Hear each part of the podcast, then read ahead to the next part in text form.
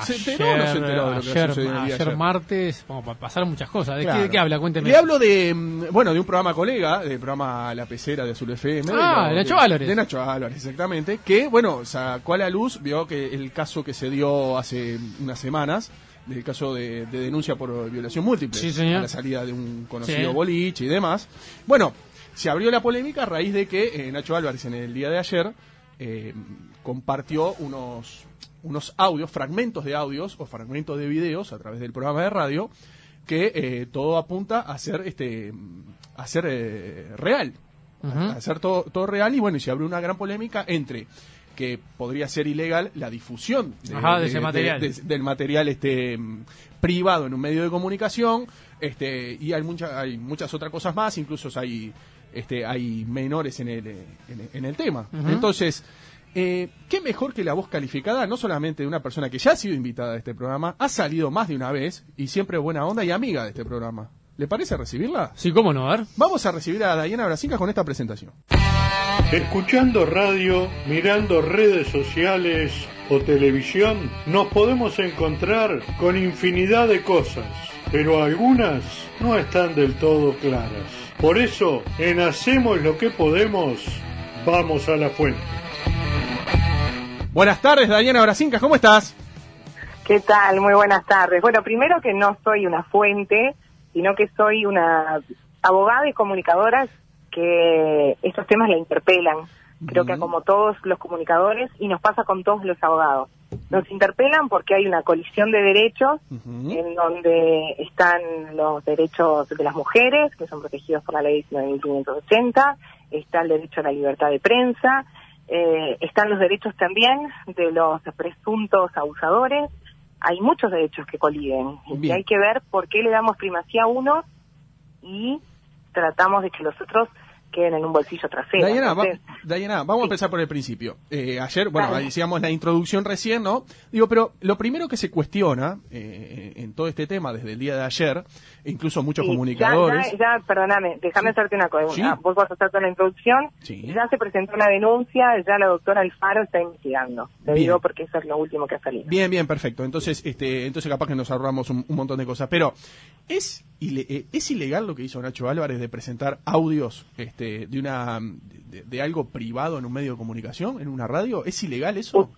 Utilizás muy bien el término porque es algo privado. Los audios no estaban dentro de la investigación, no constaban en la carpeta fiscal, por lo cual no son audios reservados. Cuando se habla en la denuncia de eh, elementos reservados de la causa, uno infiere, porque en realidad no es claro el texto, uno infiere que se refieren a la pericia, que eso sí es un elemento reservado y que sí se dio a conocer en el día de ayer. Los audios no estaban dentro de los elementos investigativos y para que tengan la calidad de ser este, reservados tiene que haber un decreto judicial que no lo hay, porque como digo, todavía no estaba en la investigación, por lo que dijo su abogado ayer. Eh, Nacho no sabemos cómo, no se sabe cómo, él obviamente no tiene por qué revelar su fuente porque es parte del trabajo periodístico, obtuvo tanto la pericia como los audios, pero es distinto. Los audios sí, son audios íntimos que todos suponemos fueron filmados sin el consentimiento de la denunciante, porque en el caso de que haya existido consentimiento, por supuesto que, a, a ver, el consentimiento es para filmarla, tampoco para divulgarlos. Ahí también tiene que dar el consentimiento la denunciante. Pero también hay un montón de artículos que tienen que ver con la libertad de prensa y que tienen que ver, como el 28, por ejemplo, con el ejercicio de la profesión. El 28, por ejemplo, dice que está exento de responsabilidad quien ejecuta un acto ordenado o permitido por la ley, y acá es donde podemos debatir, en vista de las funciones y de la profesión. O sea, un periodista puede realizar una investigación, puede poner un video, el problema es si eso está prohibido por la ley. Que en este caso no, por lo que me estás diciendo, en este caso no. Bueno, acá aparece la ley de género, la ley de 19.580 con su artículo 92, que es el que citan en la denuncia, que refiere a quien difunda imágenes o exhiba a terceros grabaciones con contenido íntimo sexual sin autorización de la involucrada. Y acá es donde surge el otro punto. ¿Quién es la involucrada? ¿Alguien conoce la identidad de la involucrada? ¿O es una denunciante que se vio envi- eh, envuelta en un caso mediático que seguramente para ella es súper doloroso, ni que hablar, y revictimizante, así como lo es también para los chicos en el caso de que sean inocentes, y Ujú. toda esta hoguera pública los ha perjudicado a ellos y a sus familias, porque hasta ahora estamos hablando de una denunciante que en el código puede eh, re- revertir la calidad de víctima, pero víctima como quien eh, ejerce la acción penal, no víctima porque se da por hecho que por denunciar efectivamente tuvo lesionados sus bienes jurídicos. Entonces hay muchos matices que me parece que se confunden por parte de los comunicadores y que son los que terminan eh, de alguna forma dilucidando esta situación. Si vos me preguntás si es delito o no es delito, yo no te lo puedo responder. Yo podría darte argumentos en defensa o en contra de lo que hizo el periodista, sea Nacho Álvarez Sí. o sea Joaquín Pérez, no importa. Pero vos me, vos me podés dar... Todos los periodistas nos encontramos Claro. ante esa disyuntiva cada vez que tenemos un material pero, pero vos, que obviamente nadie lo tiene. Claro, pero vos me podés decir cosas a favor y cosas en contra de Nacho Valores porque hay como De mucho de interpretativo. cualquiera que lo haga. No, no, pero mucho, claro, porque hay mucho de interpretativo en esto. Y yo creo que sí, porque además importa con qué objetivo lo hizo. El bien jurídico, o sea, él intentó atacar este bien jurídico que protege la 19.580. ¿Qué protege este artículo 92, por ejemplo? O el 6 de la 19.580, que habla de eh, las formas de violencia basada en género y refiere a la violencia mediática. Protegen el honor, protegen la moral, protegen, ¿no? Eh, eh, evitan la revictimización. Ahora, para esto es necesario que quien exhiba, en este caso, estos audios, tenga la intención de menoscabar el honor, de revictimizar o esté haciendo una investigación periodística porque de los hechos había una sola campana y ahora se tuvo conocimiento de la otra. Porque acá no nos olvidemos también que por parte de la Fiscalía fueron los primeros que salieron a hablar de las pericias, diciendo que se había afirmado que era violación, lo cual no solo no es cierto, porque en las pericias no se afirma que hay violación, porque de hecho no hay lesiones, más allá que una esquimiosis en, el, en la pierna, Sí, pero no hay lesiones ni vaginales ni anales, y para Sí. los que estamos en esto y estamos acostumbrados a escuchar peritos, sabemos que una relación no consentida en general deja rastros de pequeñas lesiones, primero porque no hay lubricación en la zona vaginal, y segundo en el recto, y esto me pasó en el caso de balizas, se contrae, es un músculo que se contrae cuando no hay excitación, cuando no hay consentimiento, cuando no hay voluntad de mantener el acto sexual. Entonces, desde alguien que es un funcionario público, que tiene la obligación de no revictimizar, que tiene la obligación de mantener un deber de imparcialidad, se sale a dar una información que no es cierta y que además sí es reservada, ¿por qué nadie está cuestionando que desde la Fiscalía se haga eso? ¿Por qué estamos cuestionando al periodista? ¿Por qué? Porque está hablando de una mujer.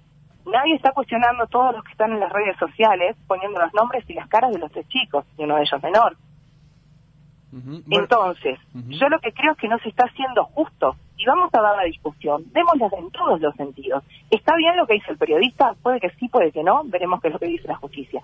¿Está bien que un fiscal salga a dar datos reservados y todavía acomode la verdad de esos datos reservados? Yo creo que no. Claro, porque en, en la- en la- en lo que se pudo ver en los medios decían que claramente que la denuncia este, que, que- que era de- se trataba de eso re- realmente. Que, el, que, la, que la pericia forense había Claro, dicho que era una violación. exactamente, Cuando exactamente. además la pericia forense nunca dice si es violación o no. Eso lo tiene que definir el juez. La pericia forense lo que da es los datos de si existen lesiones o no que pueden sí reflejar que existió una, una violación o que pueden dar indicios de que la denuncia es real. Bien, escúchame, ¿existe la posibilidad de que, ya que estos audios no están en la causa, eh, Mm, puedan, puedan, ingresar, ahí va, ingresan a la causa a partir de hoy y puede cambiar todo a partir de ahora?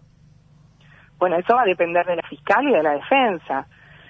Va a depender de lo que entienda la fiscal que esos audios, porque a ver, eh, a mí me llama la atención que haya emplazado y no formalizado desde un principio, cuando todos estamos acostumbrados ante, ante una denuncia, inmediatamente se formaliza y de hecho con prisión preventiva porque los riesgos de fuga, de entorpecimiento del proceso en todos los delitos sexuales se presumen, por lo cual no tiene que argumentar la fiscalía, basta con decir que están los riesgos y marche para adentro.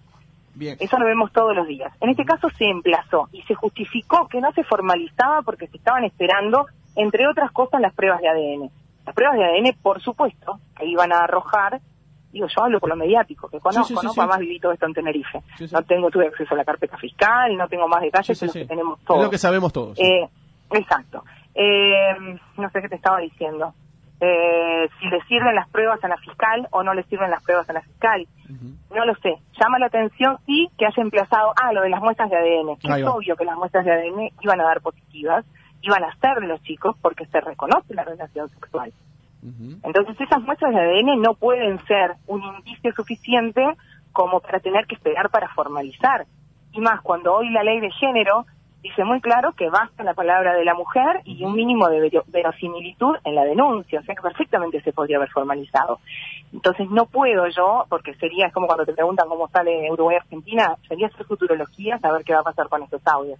Si la Fiscalía no los acepta, está en camino de pedírselos al juzgado, que es quien termina diciendo si la prueba entra o no. Yo creo que es una prueba determinante. Después ahí podemos llegar a, a discutir si los videos fueron cortados, que eso es fácil porque o Sí, sabe, sí, este, claro. científica inmediatamente. Si esos videos este, prueban eh, algo o no, porque después de que... Sí, esos videos pueden ser un fragmento y después dejar de grabar y que haya pasado todo. Total, Eso no, no, no quita nada. Pero ¿qué hicieron esos videos?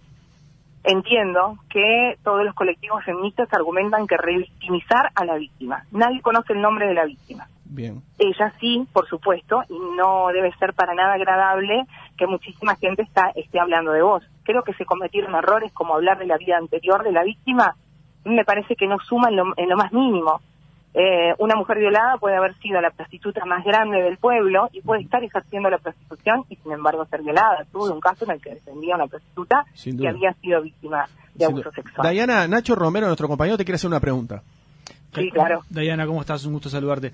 Es, Hola, es- ¿qué tal? Bien, ¿es, es necesario o defi- definitivo para la causa que investiga la divulgación de los audios eh, lo que pase con la causa previa? Por ejemplo, si No. si no, no termina siendo la situación de investigación de violación como hasta ahora pensamos que era, ¿eso puede determinar qué pasa con la divulgación de los audios? Porque cobra relevancia el hecho de No aportar debería. pruebas de que no es No como se decía. Te entiendo, porque esto es lo que pasa con la ley de prensa en el caso de la difamación e injuria, donde se constaten Exacto. que los hechos que fueron publicados, y creo que venís por ahí, que los hechos que fueron publicados son verídicos, obviamente no le cabe ninguna responsabilidad. Pero en este caso, la 19.580, tanto en su artículo 6 como en, la en el 92, refiere directamente a quien difunde imágenes o exhiba a terceros grabaciones con contenido íntimo sexual sin autorización de la involucrada. Es, es amplio, es como toda la ley, como toda la 19.580, como no, no hay acepción, no hay atenuante, no hay, no hay, no hay, no hay ninguna manera No hay de, que no se tipifique. Pero el punto es, el qué bien jurídico se trató de ofender.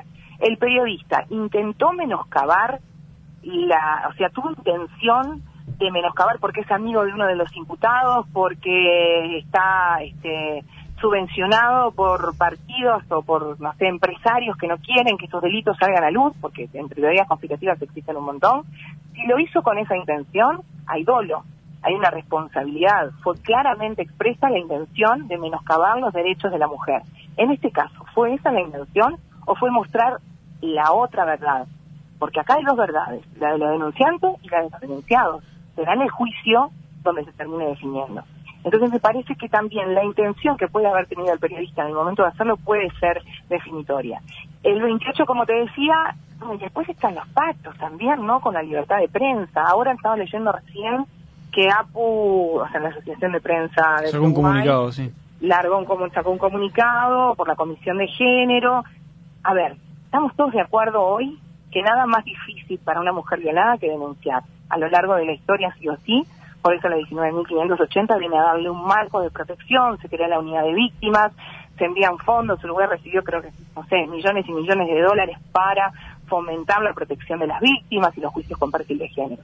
El problema es que acá tampoco nadie se da cuenta que así como estamos todos poniendo el ojo sobre esto que hizo el periodista, nadie puso el ojo sobre todos los periodistas que hablaron de violación, afirmando que era una violación. Nadie pone el ojo sobre todas las mujeres y hombres en redes que ponen los nombres y las fotos. Eh, ¿Por perdón, qué sí. no ponemos el ojo sobre todo Nos eso? queda, nos queda Una un pregunta Porque hay igualdad de derechos, ¿eh? Diana te hace una preguntita, Juan. Diana te hace una pregunta, Juan, y una última. Yo que nos queda un minuto, Sí. nada más que estamos pasados. Diana, Dale. buenas tardes. Dale. Acá Juan. ¿Qué No, Juan? Todo bien. Bueno, una consulta nada más brevemente. Eh, justamente eso te quería preguntar.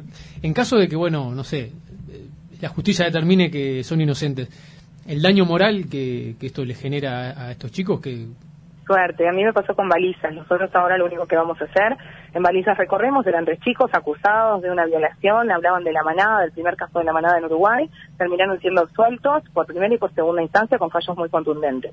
No pudimos hacer nada porque la ley de género prohíbe hacer cualquier tipo de acción ante una mujer si tiene un mínimo de verosimilitud cuando presentó la denuncia. Y está bien esto, porque antes muchas mujeres no denunciaban porque tenían miedo las represalias después cuando la justicia, porque no había un montón de pruebas que sirvieran para probar la violación, terminaba absolviendo a los hombres. Pero también implica que si yo voy mañana miento y digo que Juan me rozó con su pene cuando pasaba y es abuso sexual y vos podés ir preso preventivamente y después quedás exento porque no hubo pruebas, yo no puedo, vos no puedes hacer nada contra mí. Sin embargo, yo te difamé por el Uruguay entero. Y esa mancha no te la quita nadie. Bien. Entonces, yo creo que hay que pugnar por eso, por respetar el debido proceso, el principio de inocencia y la igualdad de derechos.